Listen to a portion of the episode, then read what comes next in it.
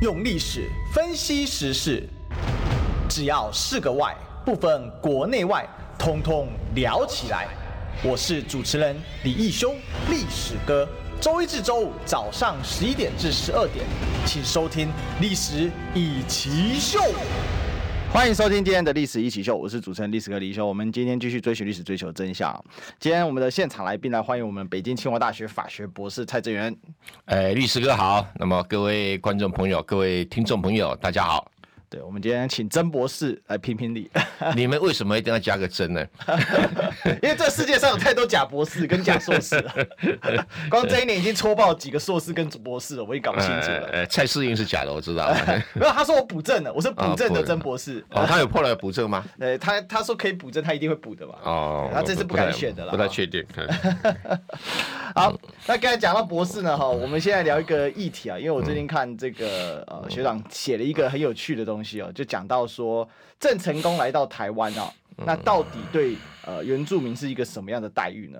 啊，因为最近有这个民进党的呃政治人物嘛，哦，那他是原住民嘛，嗯，那他就说呢，哦，这个郑成功来到台湾，汉人来到台湾啊，啊，都是啊，在这个屠杀这个原住民啊，哦，这个样子啊。那可是我看学长就写了一篇脸书文哦，针对这件事情做一个回应啊，说郑成功。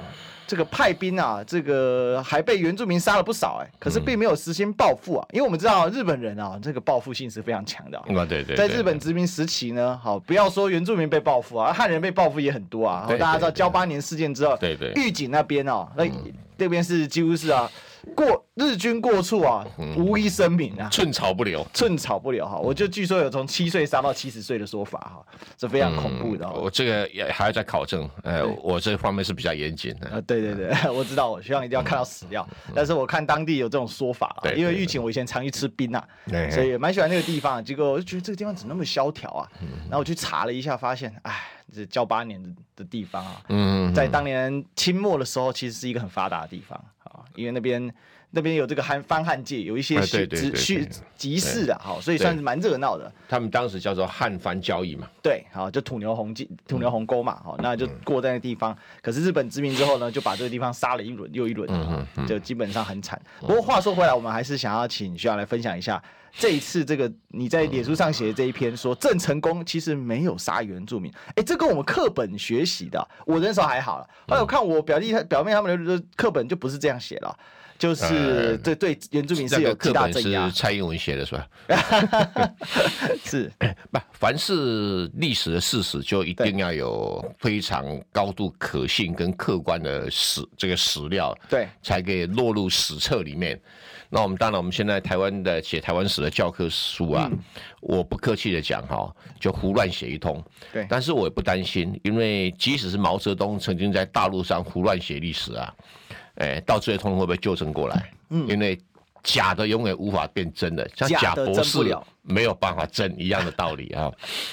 那现在哈，因为四月二十九号快到了，嗯，在传统上啊，这个郑成功都会在四月二十九号，我们台湾就会举行一个叫做开台圣王的中枢祭典。中枢意思就是由中央政府啊派代表哈到郑成功庙去祭典哈。嗯。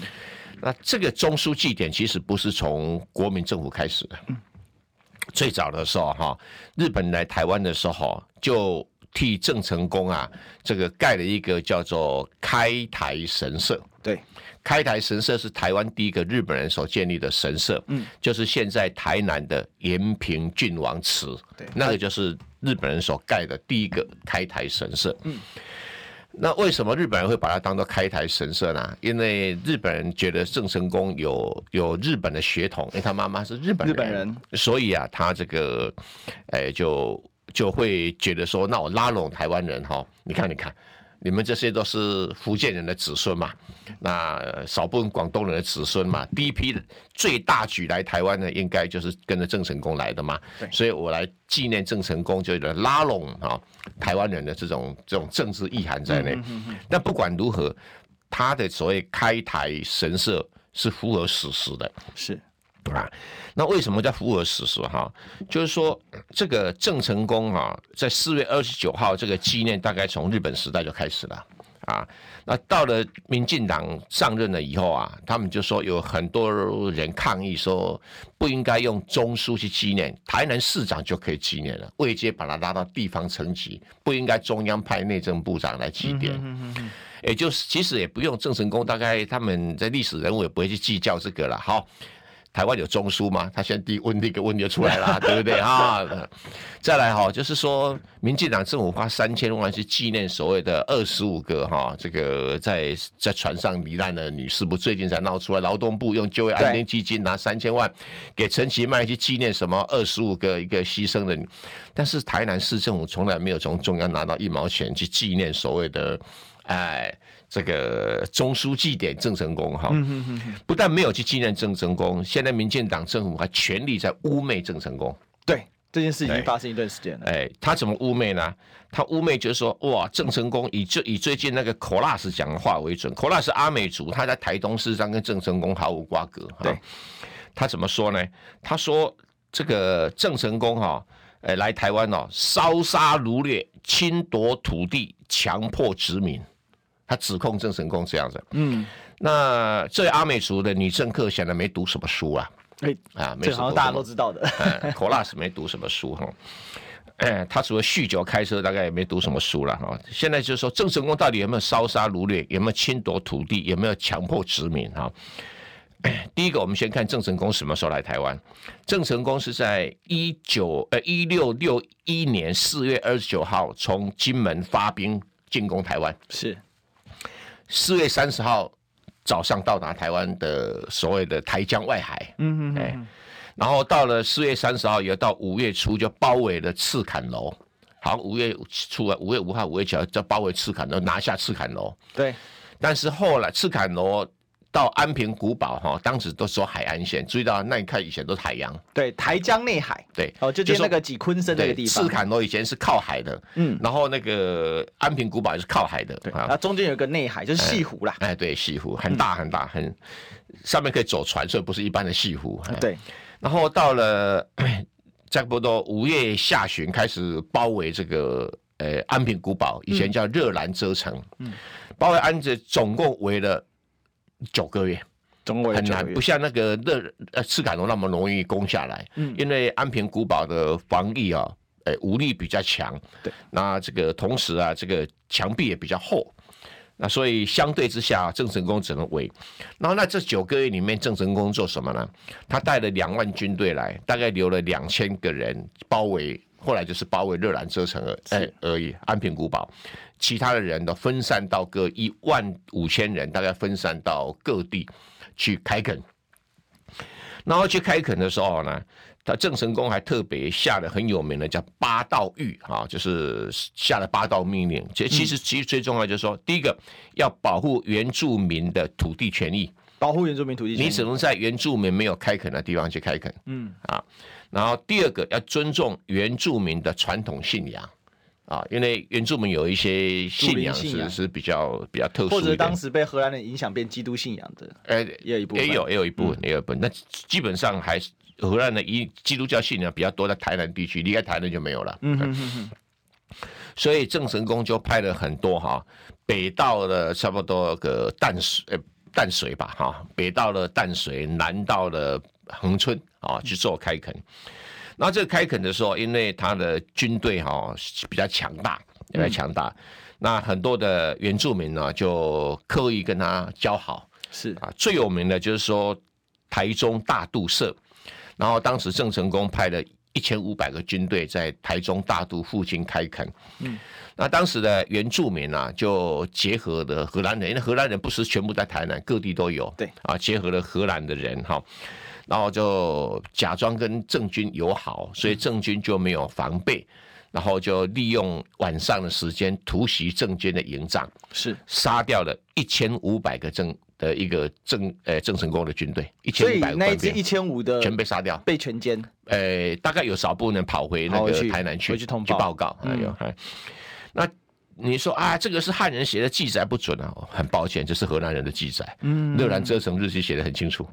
现在已经跟大家报，《热兰遮城日记》是荷兰人在台湾执政的时候，他们的这个长官必须要定期汇报回到每天要写报告。对啊，然后要回汇报到当时荷兰人的东印度殖民地，就是呃巴达维亚，也是今天的雅加达。好，所以这里面呢巨细靡遗，对对，每天用几斤米，用多少事情，什么事情都要报，因为总公司要很清楚。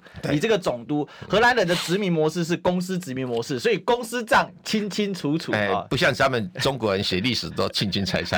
可是我们写日记是有心人为之，不太一样，不太一样。但他们的那个日记其实讲白就是每日的公司汇报了。我们今天对于郑成功的历史会有这么多的了解，其实就是荷兰人的记录。对啊，而不是荷兰写记录，不是在写历史，他们是写每天我看到什么。嗯啊，我要写日报表，有点公司写日记上日报表一样。然后所有东西送到巴达维亚之后，巴达维亚还要抄一份送回荷兰。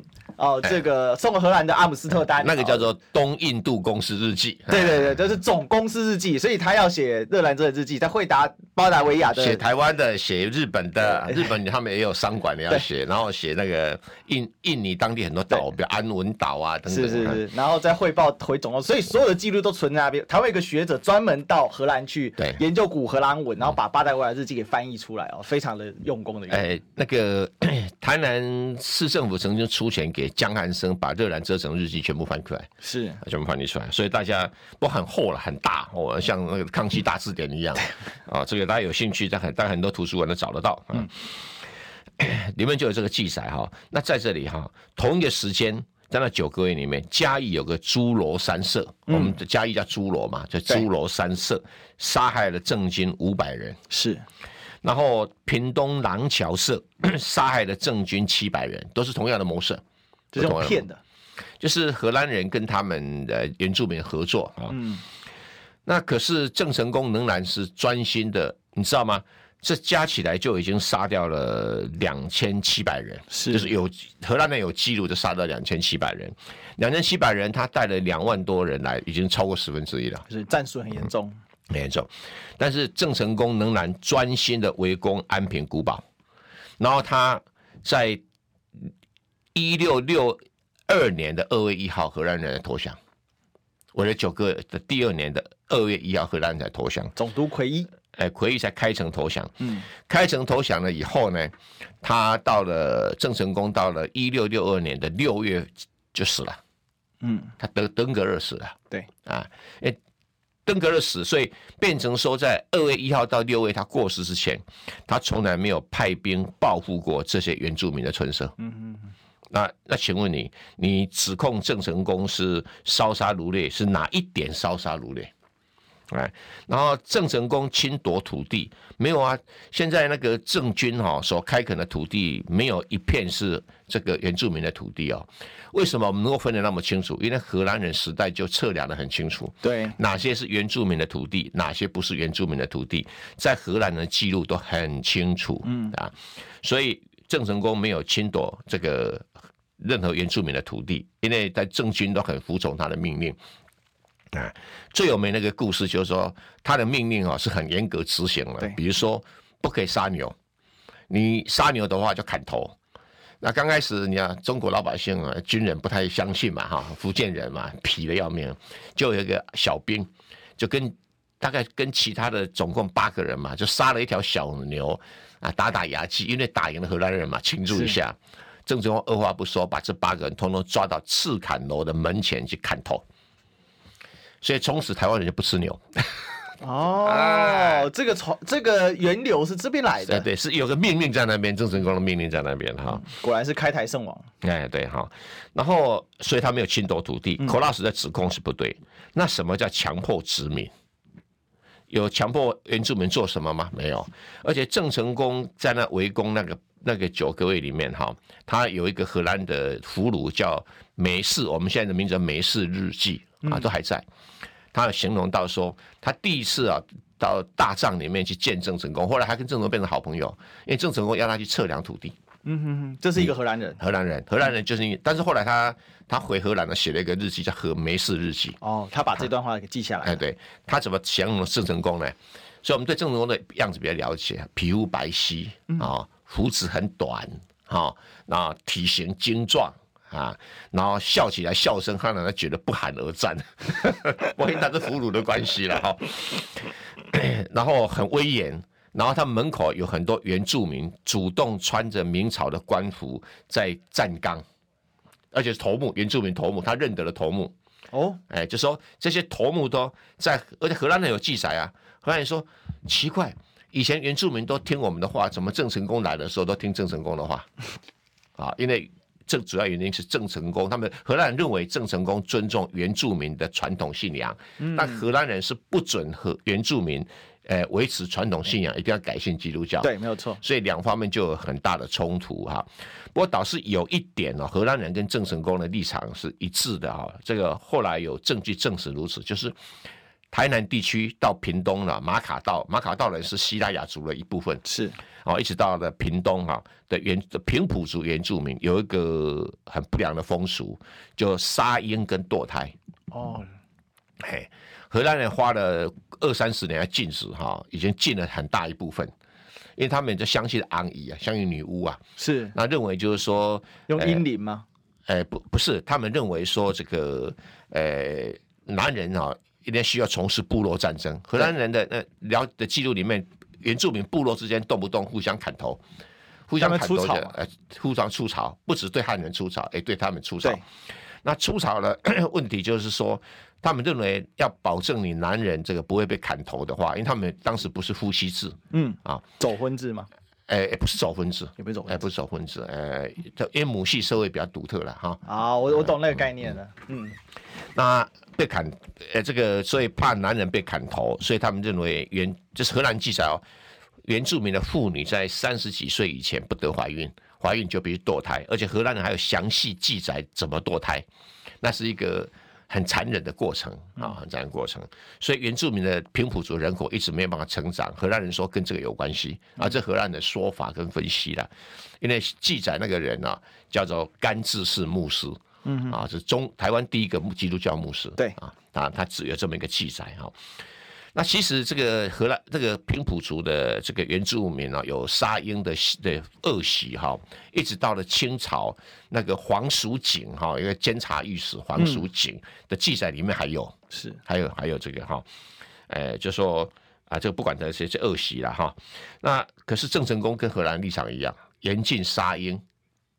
严禁堕胎，不过他倒是没有像荷兰人那个说，你只要有有部落头目哈介入到堕胎，或者是部落的女巫介入头吧，就抓去杀头。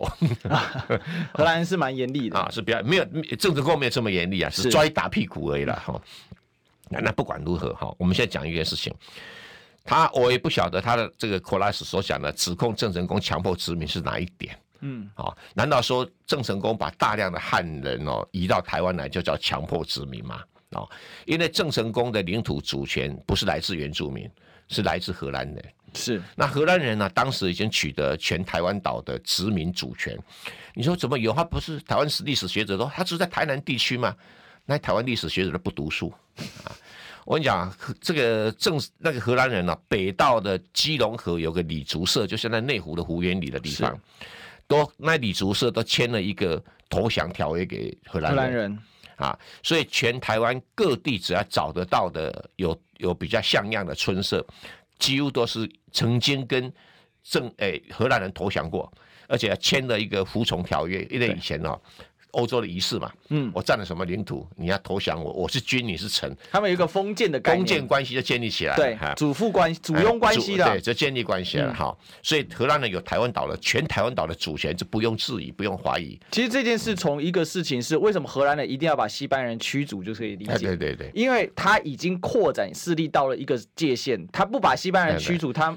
没有办法完成他的目标。哎，对，不和西班牙人，呃，很多人都说有殖民台湾，我认为他是没有殖民台湾。嗯，荷兰人殖民到什么？什么是殖民统治？每一个村社他都有控制力，是每一个村社他都派了所谓政务员去管理，啊、哦，所以所以荷兰人有台湾岛的主权是一个客观的事实。嗯，再来就是说郑成功从荷兰人手上拿到主权，那所以郑成功有台湾岛整个岛的领土主权，澎湖早就是他的了，澎湖跟这无关。好，在攻下台南之前就已经先占了澎湖。哎，对，先澎湖。所以因为然后更重要，很多人不晓得哈，郑成功跟荷兰人签的那个条约啊，他不是用本人名字叫郑成功。好，哎，这是我们后来才知道了，在之前这个连横曾经记载过郑和条约。嗯可当时人，人家都怀疑联合那个郑和条约哪里来的，联合也没有说他的郑和条约哪里来的。可是后来我们从诶巴达维亚日记，诶不是，就是从热兰遮城日记，对对对，好，而且江汉生哈，诶江汉生还到荷兰哈去找到了原件。原件也找出来了，找出来，所以我们才知道说郑成功的那个真的跟连横所讲的很接近，嗯，可能翻译的关系很接近，但是更经典的连横没有翻译到了。郑成功在那个合约里面落款是什么很重要，哎，他的落款要闽南语念来念知道。我们会发现，原来郑成功不会讲普通话，难怪他跟当时的那个明朝廷。关系不密切。啊，对对，因为北方人讲官话嘛，啊对对，因为他不会讲普通话，他是要觐见，他要去觐见皇帝，他去觐见过唐王嘛，哎对对，但他难怪他个不太亲哦，啊没有没有，这这个可我们不能晓得有多亲不亲了，但我们知道很确定他不为什么，因为从他那个记载里面，他的头衔很多人都不晓得他是那个时候用闽南语一念都念懂的，嗯，他就一一一一长串，然后我们用闽南语念能你听懂，大明九特大将军国姓。哦，大明招讨大将大将军够谁，就是大明招讨大将军国姓，因为他当时叫做国姓爷，他赐姓了嘛。因为大明招讨大将军就是唐王赐给他的，对，你是招讨大将军啊。然后这个国姓也是也是我们后人加上去的，对啊，国显是荷兰人对他的称呼啊，他也知道自己称呼，对。因为在荷兰的很多文件哦，大家知道，就是他都那个荷兰的拼音都是写 Gosin，，哎，国姓，国姓，叫国姓。这这，G U，闽南语才听得懂。对对对对，G G O U S I N 吧，翻成英文。K O，哦 K O U S I N，Gosin，哎，Gosin，，哎，对，因为如果是普通话的话，念不出来。国姓，哎，这个真的很有意思。那所以他这个就在法律上就证明一点哈，台湾的领土从郑成功这个合约就是大明帝国的领土。是是大明帝国，那大明大明帝国当时还有算是南明朝廷还存在，对，还残余的一部分力量还存在哈，还存在，所以证明这个那个时间点呢，台湾就是中国的领土。那你说那不是大明，怎么会是中国呢？这个很简单哈，就像当时琉球群岛哈，并不是被日本的德川幕府所攻占的，是他的什么？他的。他的一个一个藩王，就是在九州了。我们现在的鹿儿岛县那个藩王是，哎，叫所谓岛津藩。对，岛津藩所占领的，就算是日本的。嗯，哎，一样的道理。他当时是用这个去解释，没错。对，一样道理哈。所以他们批评了。再来最经典的是什么？我们有一个历史小说学家，我们大家陈耀昌医师啊。当然，他小说写的不错，可是他念的那个里面不是正史啊，不是简单讲不是事实。他什么呢？他也说。他也站出来说啊，郑成功的中枢祭典应该要取消啊啊，因为说他他理由是什么？他说开台的人是原住民啊，不是郑成功啊，所以郑成功的中枢祭典要停办，这样才是多元族群啊，这就不符合法理逻辑了。啊，我要先我先来跟这位这个陈医师哈较劲一下哈。他说开台的人是原住民，哎。什么叫开台？我们先先讲个定义哈。为什么日本人会称郑成功是开台圣王哈？对，原因很简单哈。这个我 全世界有一个认定的标准，就人类社会啊，最早是在旧石器时代的游团社会，就是一个小家族二三十人到处哎找那个洞穴居住。那后来才到定居社会的时候，就就是开始产生部落。那部落社会呢？诶，台湾一直都都在荷兰人来之前，一直都部落社会。是。那台湾有很多人讲说，有啊，我们有大肚王国啊，像那个台中高铁站里还有个标语叫“大肚王国传奇”，有没有哈？那个叫本家龟的哈，这这个本家龟什么本家根本不从来，因为荷兰人哈，你要在英国，他说欧洲国家哈，动不动称人家 king 啊，那个 king 不是真的国王哎。嗯。啊啊，就说你可能是一个一方诸侯。我们就称你为 king，尊称，哎，就像那个中国古代，呃，皇帝底下有很多王，有没有？儿子通通封王，有没有？哈，那个 king 不是我们讲的那个国家的最高统治者，是，他只是个封号而已，哎，一个封号。嗯，所以当荷兰人有时候会称部落头子头目啊，比较大的部落头目，也把它称 king，但是那不是真正的 king 啊、嗯，因为人类在在发展的过程里面，部落社会哈，哎，它毕竟哈不是要发展到球邦，就是。人类社会里面的发展是先有游团叫 band society，yes，发展到 tribe society 部落社会，嗯，再发展到球邦社会叫 chieftain society，最后出现国家社会。那人类学的标准很清楚，只有进到国家产生的时候，才有 civilization，才有文明。嗯，国家之前只有 culture，没有 civilization。嗯，啊，你会听得很压抑，哎，文化跟文明不是一样？不是，不一样，不一样。部落。或者是那个，只要开始会使用工具，就旧石器时代就是有文化，嗯，但是一定要到了国家出现的时候才有文明。那国家出出现的时候要很多证据，最重要的证据，你有没有收税所产生的统治机制？嗯，像两河流域很早就有收税机制，是。那中国被认为大概是在夏商之际才出现收税机制，所以那个时候夏朝我们记载的夏朝末年。以及商朝初年，国家才出现啊，大概有这种观念在这里面。那以这个标准来看的话，哈，台湾从来没有大都王国。那大都王国就是一个三百人的小部落。那因为他比较骁勇善战，就大都社。大都当时有什么北社、南社哦，大都社。然后其他的国家，其他部分的联盟，人口比较多的，也都依附在他身上。嗯。那荷兰人记得很清楚，这个大肚王跑去跟荷兰人投降的时候，说我总共有统治了十五个诶部落，然后他们随时可以出去，也随时可以回来。你说这算国家吗？好的，第一个，他就是个联盟形式。对对，联盟形式，部落联盟变成就后来他变成荷兰人的代理人，是变成荷兰人的代理统治代理人，大概是这样的一个情形。那狼巧王国。比这个更更弱了，嗯，还有所谓大龟文王国，比这个更差，也不过两三百人而已啊，一个村村落啊。那现在整体来讲，就是说，很多人就把它当为那是台湾已经有王国，去乱讲一通，跟没有没有知识人在这么说法。那什么叫开台呢？郑成功真的是台湾岛历史上第一个带来国家文明的政治人、领导人。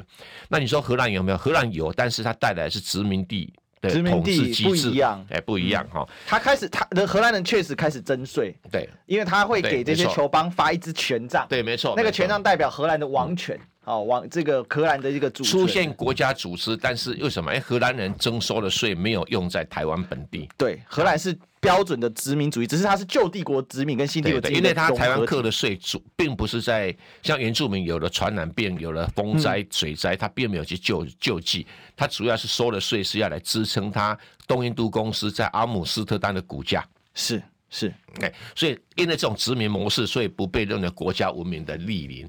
所以为什么殖民主义是剥夺了？但郑成功并没有剥夺原住民。哦，他即使当时军粮很缺的时候，哈，都还打借条给原住民借米粮。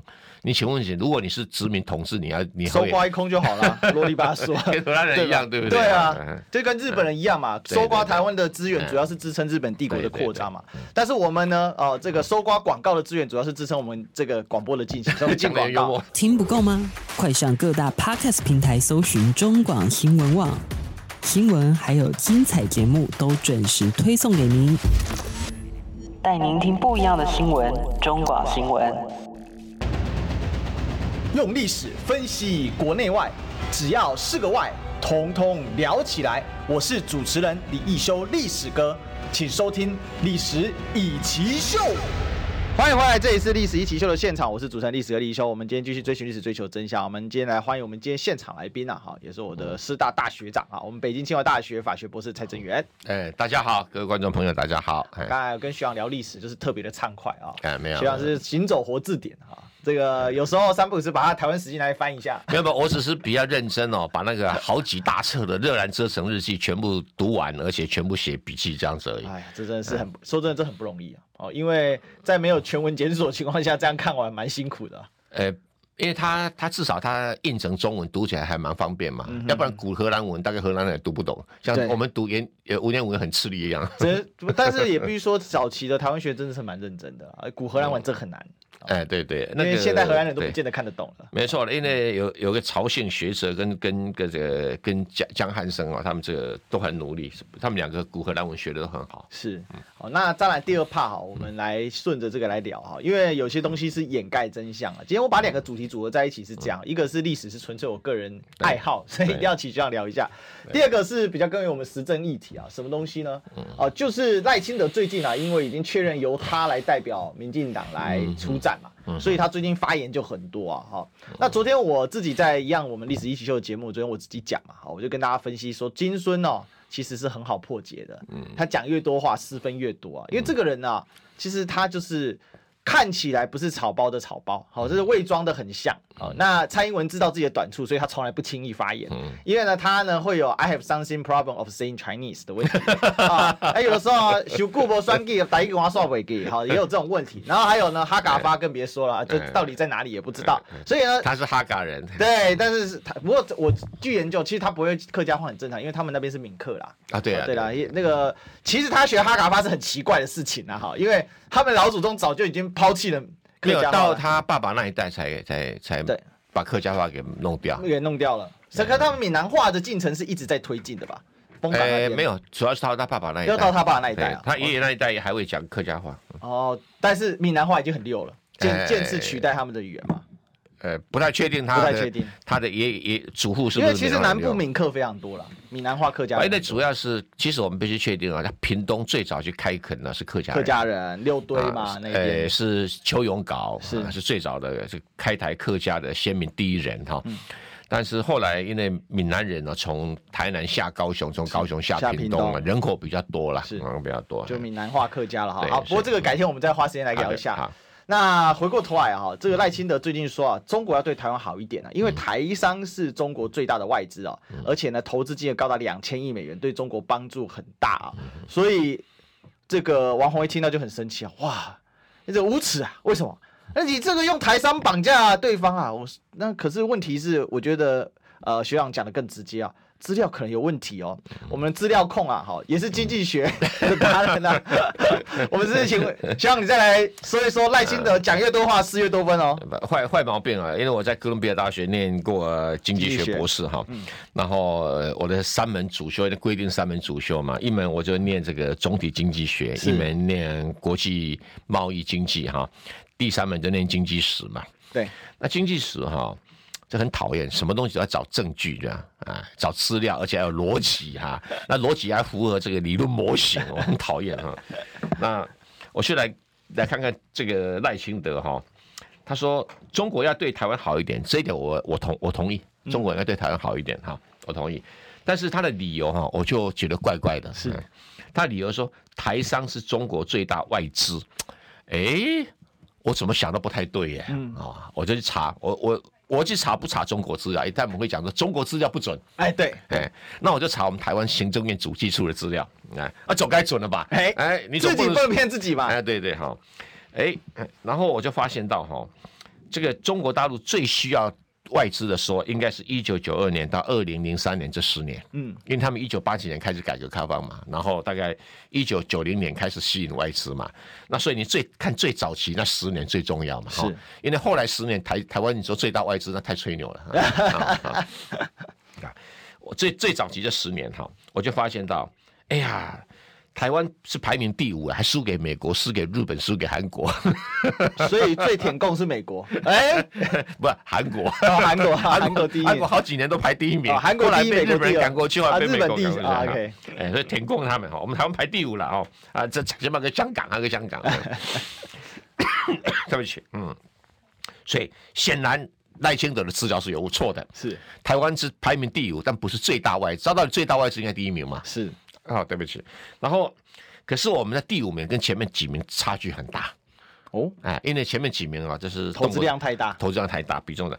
那我们我们占这实，我在讲的实际投资的金额，不是不是说我们投审会通过的金额。嗯。因为你知道吗？投资中国大陆哈，我们实际投资的金额会比这个投审会审查还更多，还还更少，还更少，还更少哦，因为他有些申请他没去，哎，可能没有到位了，没有到位，大陆上大陆也一样哈，就是说签约的金额、投资金额跟实际到位的金额，实际到位金额很比少很多，嗯，还少很多，不然这生意上常会见的嘛。对，因为我看这个生意前景不好，会抽腿嘛，哎，很多原因了哈，嗯嗯嗯，然后这个。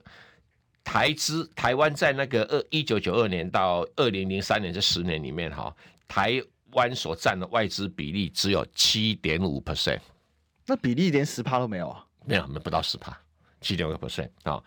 然后总金额怎么算？哎，赖清德讲说，总金额哈高达两千亿美元。那我去看说，那最大那最大外资那几年哦，哎，我们怎么算的？没有两千亿啊。啊，没两千，实际到到金都没两千。好了，我后来发现两千美元很多，两千亿美元哈。然后，哎，也不会很多了。那马斯克盖一个无人汽车工厂，就花了不少钱。应该这么讲哈，就是说，好吧，就从一九九二年到二零二三年，这样加起来算三十年吧。嗯啊。这三十年间，哈，台湾这个投审会核准到大陆投资的，哎，真的有两千亿美元哦，但实际到位的没那么多了哈。哦，所以它的数字就是投审会累积的这个两千亿美元。三十年，三十年两千亿那就不多了。哎，对，这三十年里面，哈，你可能有很多是赚到的钱再投进去了，哦，再投资，并不是你直接拿出去的哈。OK，好，那没关系，也算了哈。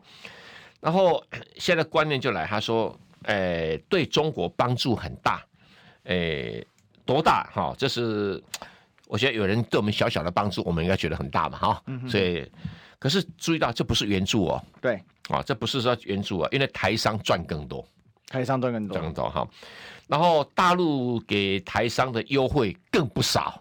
我不要讲别的哈，那个台湾在大陆上号称出口第一名的哈，大陆给他的优惠金额至少超过一千亿人民币。哦，要超过一千亿人民币哈。然后说我说这本合伙的账，你去大陆投资嘛，啊，他给你优惠嘛，这种合伙的账哦，赖清德可不可以乱算？他有点乱算哈。我再举个例子，就昨天哈，有一家有一家公司，我在直我在脸书上没有讲了哈，叫叫直接叫合成，是合成昨天涨停板，你知道什么涨停板呢？因为他的工厂用地在大陆的工厂用地啊，被大陆政府征收，啊。然后征收是要做公共建设的，什么道路啊什么的征收掉了哈，大陆给他哈补贴，就让他净赚十八亿，卖土地赚了十八亿，对，等于是被征收就赚了十八亿，十八亿，哎，这种台商靠大陆土地发大财的案例哈，多如牛毛。因为昨天消息说他那光那个土地被征收就躺着净赚十八亿，当天股昨天股票马上涨停板，两万张锁死，对。那请问你，那台湾要不要感谢大陆啊？嗯嗯嗯嗯啊，我跟我跟台讲，台湾很多人呢、哦，在大陆上因为土地发的财哦，多不胜数。早期去卡位的关系。哎，不要举个例子，红海啊，从深圳啊搬到郑州去的厂，那个厂有多大？你说红海空下来在深圳那个土地，哎，那个是土地不是免费缴回给大陆政府哦，嗯哼，他给卖掉。深圳的土地，哎，兄弟，吓死人！哎，就现在深圳的房价不可思议了。哎，对啊，就是工业区的土地很可怕，也很可怕。对，那我就半开玩笑说，那台湾要不要感谢大陆啊？赚这么多钱啊？那要不要对小民好一点啊？哦，就是再来哈，不要转这个生意，就是说台湾常年对大陆出口顺差。我们知道，我们台湾人很奇怪，对日本哈可以说是。几十年来一直都是逆差，我们对日本从来没有顺差过，没有赚到日本的钱。对，但我们对日本人的毕恭毕敬。然后我们对中国大陆这三十年来每一年都顺差。那前几年蔡英文当家的时候啊，马英九在当家的时候，一年顺差还不到一千亿，蔡英文当家的几乎每一年都超过一千五百亿。嗯哼哼哼。那每一年顺差赚人家一千五百亿，那请问你从头到尾这三十年大概总共赚了多少钱？十年不是一兆了，三十年啊，三十年哇，那四兆从早期可能是几百亿啊，一直累积上。如果是一一千五百亿，十年就是一兆五千亿啊。对，那你自己算好不好？哦，我这个很容易找了，这个先这个统计数都有资料，都有资料。对对对对，好。那请问你，我们台湾赚了这么多钱，政府也因此在这税收上抽很多，嗯，抽的包括从证券交易税抽到的，包括从这个股利所得抽到的，嗯，包括从呃各种所得抽到的哈，营业税抽到的，那你抽到这么多税，你还不是进贡给美国买军火，那还不对美国人感谢？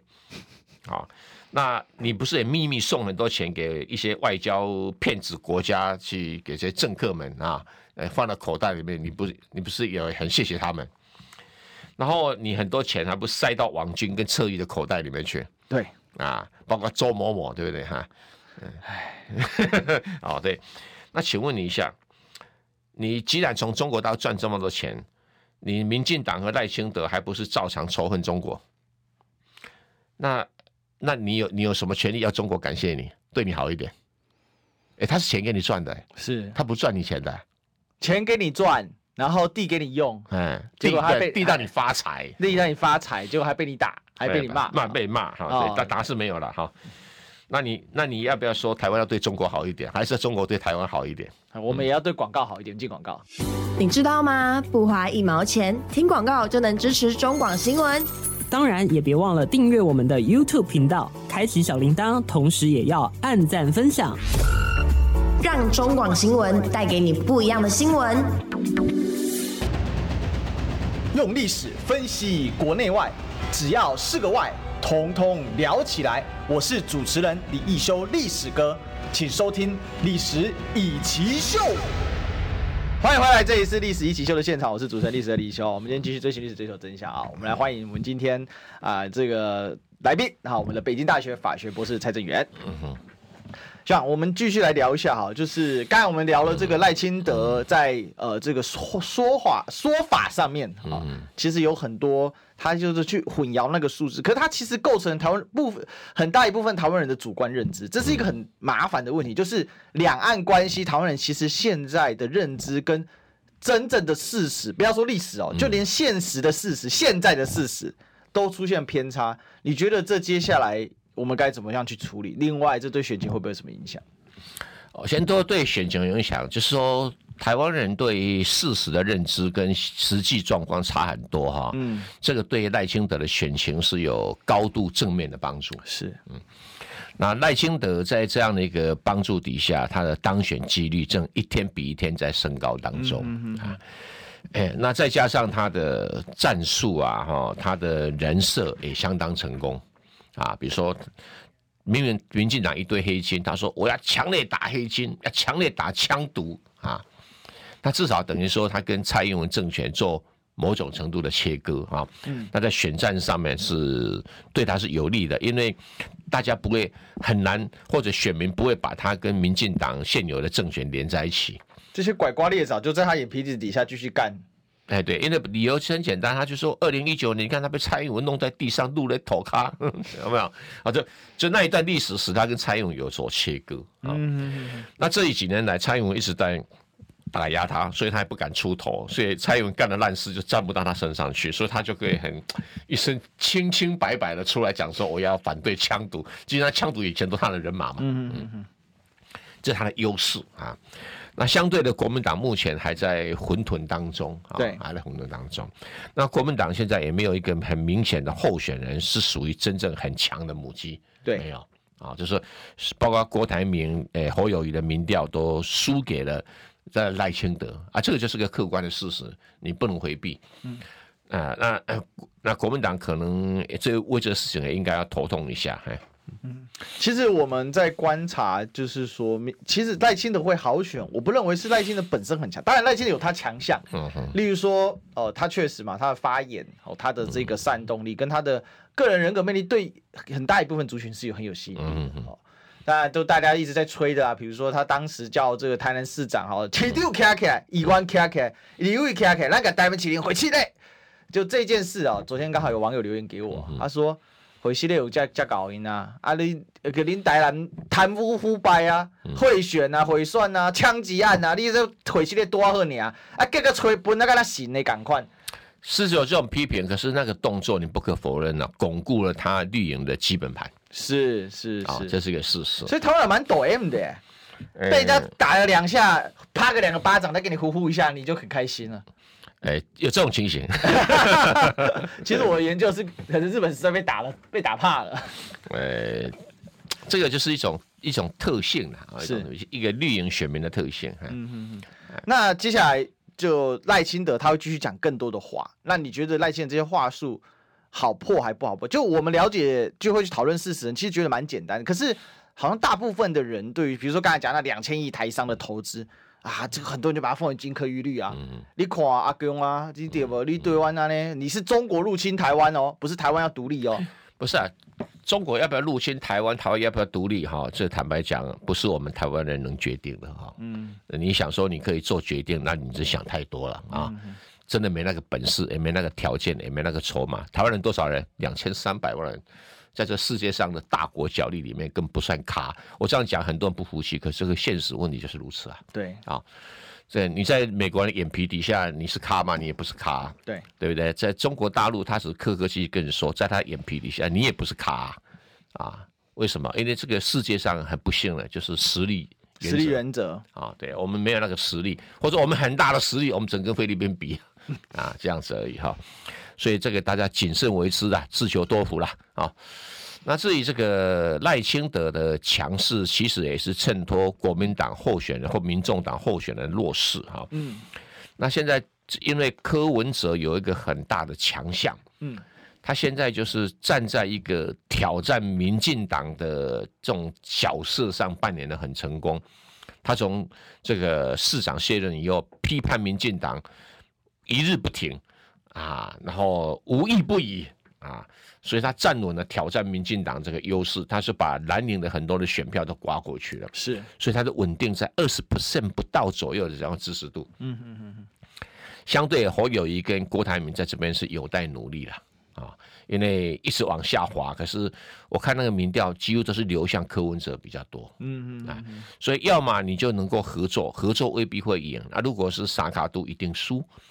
理由是说，不管是侯友宜也好，郭台铭也好，并没有那种光芒哦，万丈到说，诶，可以立刻的就把柯文哲的通通吸收过来。是的，然后加起来可以超过四十 percent，诶，支持度并没有那种能量啊。因为不管是侯友宜也好，郭台铭也好，他还没那种个人的这种号召力或者个人的魅力，还没到那个条件。当然，可能有人会觉得说侯友宜说，我争取中间选民，只要国民党提名，诶、欸，蓝领的选票就会归啊，这个柯文哲选票就会往下降。我觉得这个是，诶、欸，灰姑娘的故事。其实我听学长这样分析，我有个感受，就是大家是有民怨出口的。因为最近包括像吴子嘉啊、郭正亮啊，他们的分析就说，赖清德其实某种程度到了某个节点，他要过半，目前是被质疑的。比如说他的台独的倾向啊，大家是有害怕的。对，不会啊，他已经过半了。我是说民调，他大概在快四成。因为民调从来没有人超过吧？我当然当然当然。因为民调表态率八成嘛，是八成里面他拿四成，不是过半是什么过半？是。但是他们的投票率也不可能八成啊。当然当然。但是我说他们的意思是说，他会有一个天花板了。那这个天花板他已经突破了，就是已经到了当可以当立刻当选的。学长的意思是这样。那这看法跟他们不是对手了。选举不谈对手哈。无法看清本质，无法看清本质，你讲对了哈。嗯、现在就是说，呃，侯友呃，你就主要是二零一九年到二零二年，韩国瑜为什么一开始民调都过半？是，到了八月份就掉下来，是，啊，就表示他的民调的支持度的强度不够。嗯哼哼哼，啊，然后蔡英文本来在民调支持度都在四成左以以下，都输给韩国瑜五趴到十趴。那为什么后来就跨到了四十八趴左右？是，那投票投出来超过五十趴。嗯哼哼，就是说你的民调里面有一部分人是不是坚定支持你，非支持你不可到什么程度？对。那对于这个赖清德来讲，他很明显的就是说，强烈支持他至少三十五趴，因为他从来没有跌落过三十五趴。对，那一些是他铁杆的。对哈，那侯友谊的铁杆的比例不高，嗯，所以才会有。有一段时间超过赖清德也差不多是四十趴不到，超过赖清德，赖清德好像三十七对三十五吧。嗯嗯。但之后侯友宜掉下来，现在已经二十几趴嘛。那郭台铭也是二十几趴，然后这个柯文哲是二十趴，那就表示说，呃，他们的基础的支持的强度不够。对。啊，不够。那不够，唯一要赢赖清德只有三个人要合作，那只是什么合作？啊，什么合作哈？那当然，国民党现在就是，呃，人各有志啊，人各合耳，人各合耳志啊，这有点麻烦哦，所以就看他们这些当家者怎么去处理啊。OK，好，拜拜。